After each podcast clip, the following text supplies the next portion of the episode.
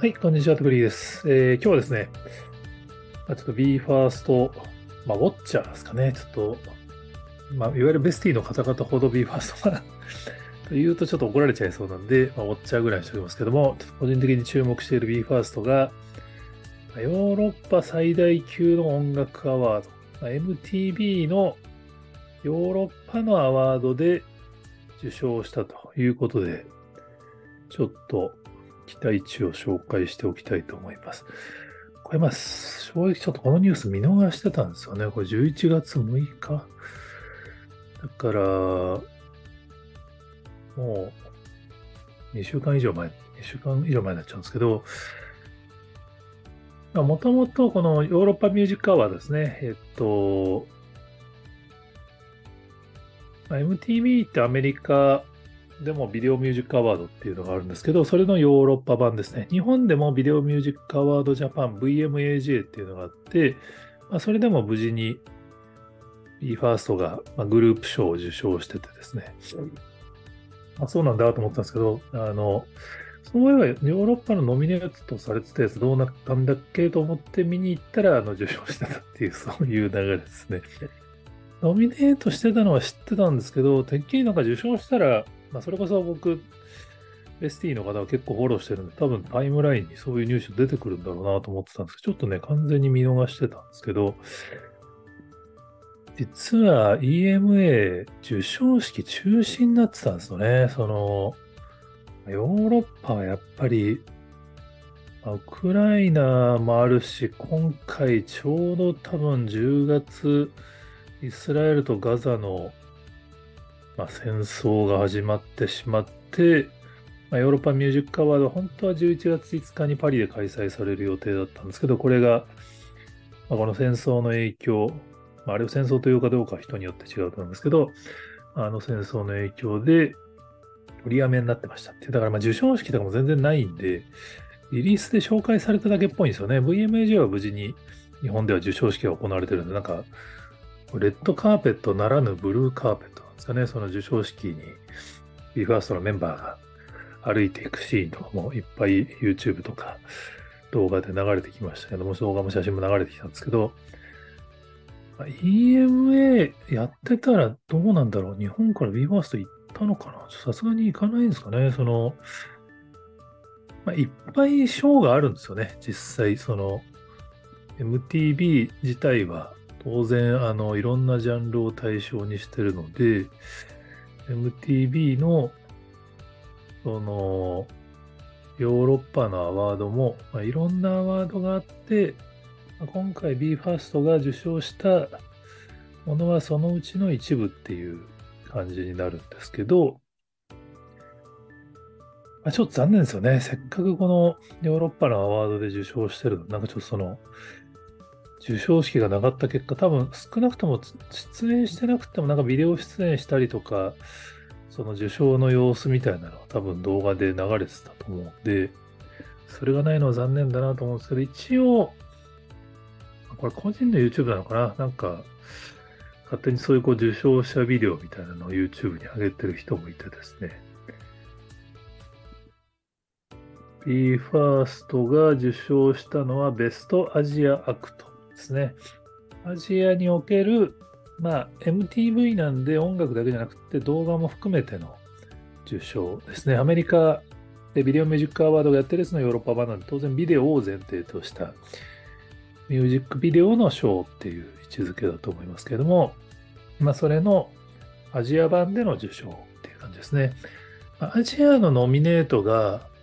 えっと、多分タイとか韓国とか日本とか、まあ、各国のアーティストがノミネートされて、まあ、最終的にはそれが投票で選ばれる仕組みだったそうなんで、ベスティの方からあのベスティ頑張りましたみたいなコメントもいただきましたけれども、まあ、じゃあ投票になったら必ず取れるかっつったら日本が取れるかってそんなことはなくて、去年もランページが実はノミネートしてるんですよね。でもランページは多分受賞してないと思うんで、日本人がファンが多いから日本から投票したら勝つっていうような性質のものではないんではないかなと思うんで、まあ、ベスティの方々が投票頑張ったのもあると思いますけど、少なくともヨーロッパでは評価されて受賞することができたっていうことなのかなと。でこれが嬉しいのは、やっぱり日本アーティスト、日本人アーティストがこの賞を受賞するのは初らしいですよね。EMA 自体はもう30回近くやってるらしくて、このベストアジアアクトがちょっとなんかあるのか、ちょっと軽く調べたぐらいじゃ分かんなかったんですけど、まあ、いずれにしても多分アジアの受賞って今までは、日本はやっぱりミュージックビデオにあんまりお金をかけない歴史があるらしいんですよね。これは、あの、スカイハイさんが何かの YouTube 番組だったかななんかの機会でインタビューで言ってたんですけど、まあ、やっぱり日本は日本国内をターゲットにしてるのもあって、まあ、比較的どちらかというとミュージックビデオにはそんなにお金をかけないって。当然、あのある程度お金かかってるのはあるんだけれども、歴史的にそんなにグローバルに比べるとお金がかかってないらしくて、だからそうするとどうしても MTV みたいなビデオで評価されるアワードにおいては、多分日本のアーティストの動画を多分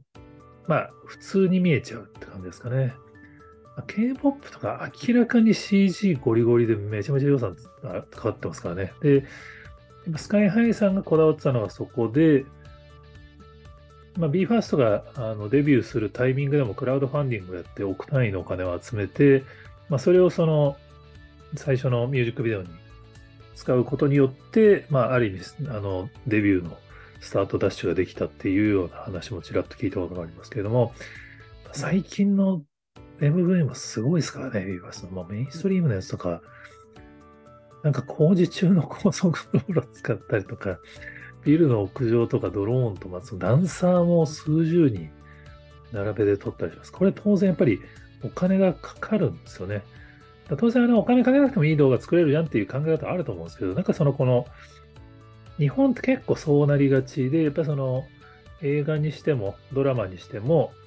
お金かけないずに作れるんだったらそれでいいじゃないかって、どんどんどんどん予算が減っていっちゃうみたいな。まあ、日本のドラマが超長で1話3000万みたいなのが普通になっちゃった結果、韓国のドラマ、グローバルのドラマには勝てなくなっちゃったのが、やっぱりビバンなんか1億かけるとやっぱり反響が大きくなりますからね。まあ、まあ、グローバルだともう数十億かけるみたいな世界もあるんで、あの単純比較で言えないですけど、やっぱりミュージックビデオにおいても同じことが起こっていて、まあ、それを、ある意味、BE:FIRST、BMSG はちょっとちゃんとコストをかけて勝負するっていうアプローチで、ちゃんとヨーロッパのビデオミュージックの賞を取ったっていうのは、これは大きい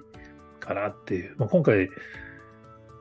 メインストリームが受賞したわけじゃないと思いますかね、ヨーロッパのやつは。今年のショーだと思うんで、メインストリーム、まあ、メインストリーム含めてなのかな。この紹介動画では、